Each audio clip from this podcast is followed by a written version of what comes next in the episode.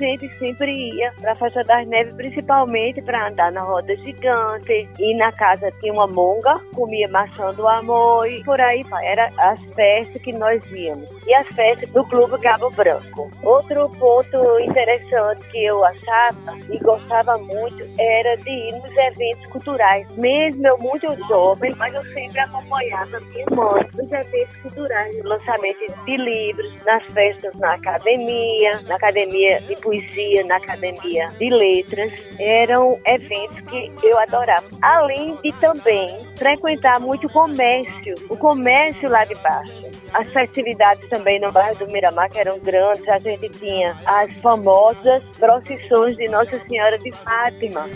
Mas logo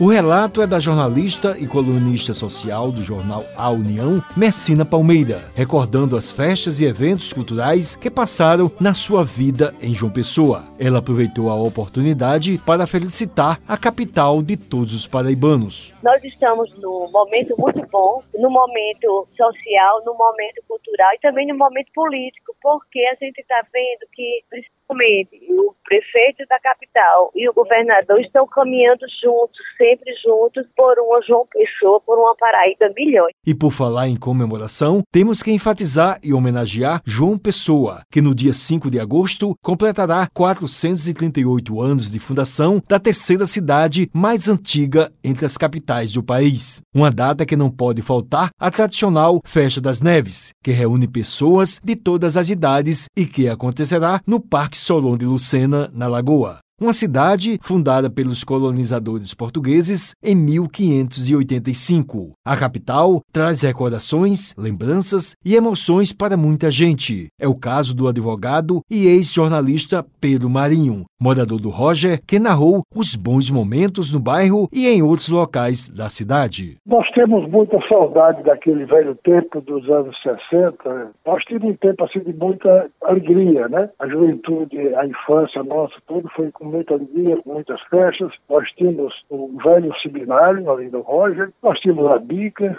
e a velha Redileira, que, onde nós jogávamos nosso futebolzinho ali também. Nós tínhamos de tudo, nós tínhamos a Maré, muito, ali do Roger, que a gente pescava, sirim, caranguejo, e aquilo tudo era como se fosse um grande quintal, né? Tínhamos a Praça do Bispo, tinha o pátio da Catedral, que a gente batia futebol, enfim, tinha a Festa das Neves, também ficava ali muito próximo de tudo, de todos nós. Tínhamos a festa de Nossa Senhora da Terezinha, com Lapinha, com a escolha da rainha. Era um tempo saudável, muita segurança, ninguém temia nada. Enfim, nós tínhamos uma época de ouro, digamos assim. Ele falou dos eventos e a mensagem pelo aniversário da capital. Eu quero então parabenizar João Pessoa pela sua importância, pela sua beleza, esperando que os nossos gestores, seja estadual ou municipal, trabalhem com mais afinco e sempre com mais afinco para que nós tenhamos sempre uma capital que seja o orgulho dos paraibanos.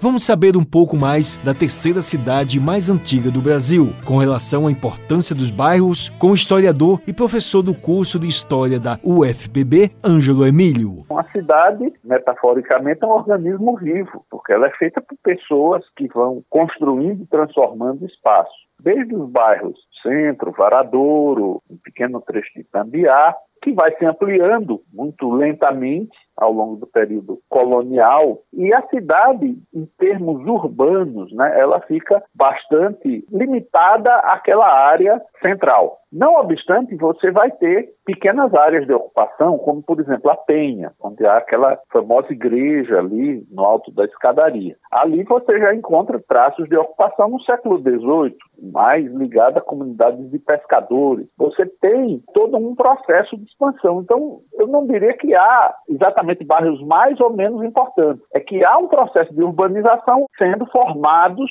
pela expansão urbana e pela presença da população. Ele avaliou a história e a cultura da capital. Nós temos desde uma história e uma cultura representada pelas instituições, pela universidade, pelo Instituto Histórico, pela Academia de Letras, até as expressões culturais, digamos assim, mais informais, os grupos de teatro, às vezes de bairro, grupos de dança, de rap, de rock. Então, a gente tem desde uma cultura popular tradicional, lugares onde ainda existe a prática do coco de roda, da ciranda, até a gente chegar, digamos assim, nas expressões mais contemporâneas, da música eletrônica, Carlos Pereira de Carvalho, diretor superintendente do Departamento de Estradas e Rodagens da Paraíba, pessoense do bairro de Jaguaribe, falou dos tempos imemoráveis e se orgulha da terra onde nasceu. A cidade de João Pessoa é a terceira cidade mais antiga do Brasil. Ela foi fundada no dia 5 de agosto de 1585 de modo que ela já tem 438 anos, na é verdade. Então, é uma cidade, para mim, vale tudo, porque eu nasci aqui, me criei aqui, vivo aqui aqui, já morei no exterior, já morei em Brasília, já morei no Rio de Janeiro, mas sempre voltei para aqui, porque aqui é meu berço,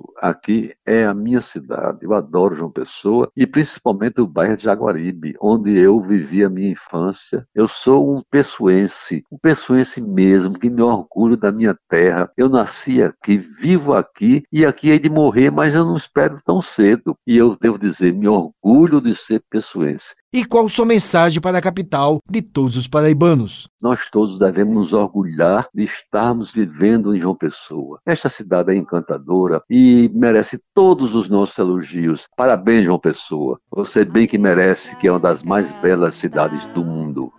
Veja de perto e sinta como vi chegar que a natureza aqui faz seu lugar. Com os trabalhos técnicos de Luiz Monteiro, produção Lucas Duarte, gerente de jornalismo Marcos Tomás, Wellington Sérgio, para a Rádio Tabajara, uma emissora da EPC, Empresa Paraibana de Comunicação. Que a natureza aqui faz seu lugar.